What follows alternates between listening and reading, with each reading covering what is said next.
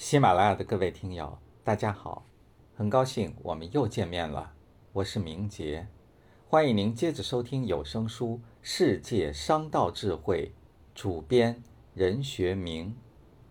今天我们要一同分享的是本书的第七章：德国商道最高明的生意来自于信守承诺。第五节：发掘商品背后的东西。德国的政治、经济、科技、文化对开发第三产业用尽心思，这是德国特色决定的。到过德国的人无不为其生活质量而赞叹。服务性项目纷繁细微，令人眼花缭乱。德国人习惯了服务和接受服务，他们不知道很少接受服务的中国人怎样生活。样样自给自足、自力更生，他们不仅不理解，而且行不通，是因为生活中已经取消了这样的程序。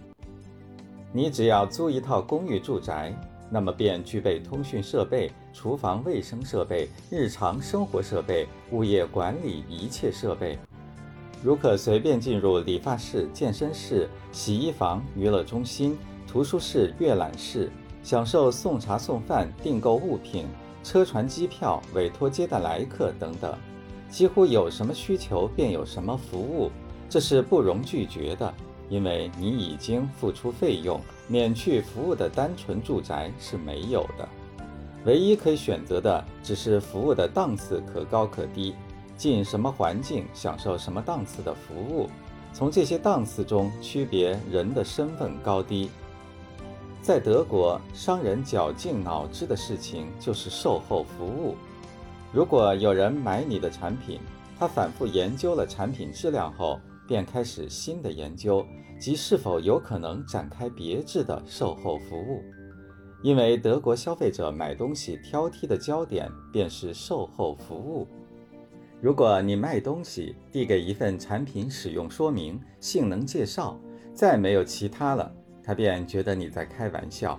售后服务呢？在德国，商家卖东西不是卖完就完事了，这仅仅是开始，才与客户建立了联系。以后要经历许多服务性事项，直到客户满意，谢绝服务才算终止。所以，商品售后服务说明书特别详细诚恳，它本身的作用比商品本身的作用更大。可以说，德国消费者只认可商品的说明质量是否可靠，买时不做考虑，因为它有较长的考验机会。商家的承诺在实践中兑现，一朝为诺，全盘皆输。倒霉的是商家，而不是消费者。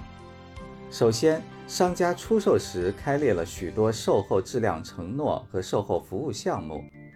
例如，你买某服装店的一件呢子大衣，它产品的质量承诺有多少时间内不开线，多少度日光不掉色，多少次洗涤后不走形，多少重压下不皱褶等等。接下来是售后服务，一周内感觉款式、颜色、尺寸不合适，可以调换或者退货。服装店定时打电话询问使用情况，纽扣丢失或损坏，随时可补丁。终身负责免费洗涤熨烫，可代为送货给朋友，可免费修改款式，可适时赠送佩戴的胸针。有的服装购买时，商家还赠送一套有关物品，如喷洒的香水一瓶、存放防蛀液一瓶、胸针一枚、丝巾一条、衣架一个、防尘罩一件等等。有的商家干脆负责到底。今后有什么情况，只要拨通电话，便有人上门服务。一件衣服今冬穿了，季节变换后负责洗涤存放，适时前来穿取；或者此件衣服穿后不想要了，该服装店负责收购，消费者填写款子购新的。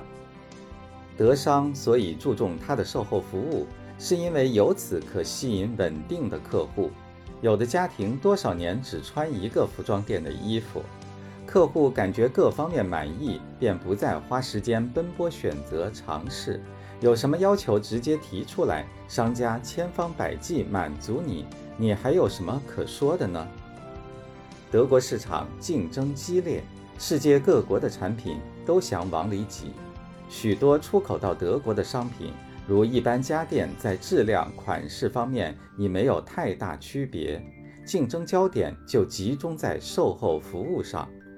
目前，日本的家电之所以能大量占领德国市场，除了物美价廉外，另外一个重要因素是售后服务好。日本家电售后服务也远不是日商的成就，而是日商选择德商做代理，所呈现的优势是德商的智慧。德国代理商抓住德国人买商品后面的东西，在后面大做文章。于是他做生意首先看你的商品后面是否有文章。如果没有余地做文章，商品怎样质优价廉？都不是他感兴趣的东西。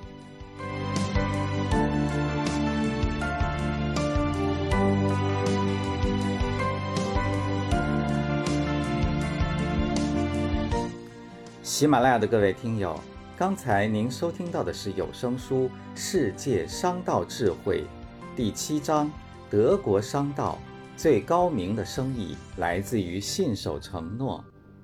主编任学明。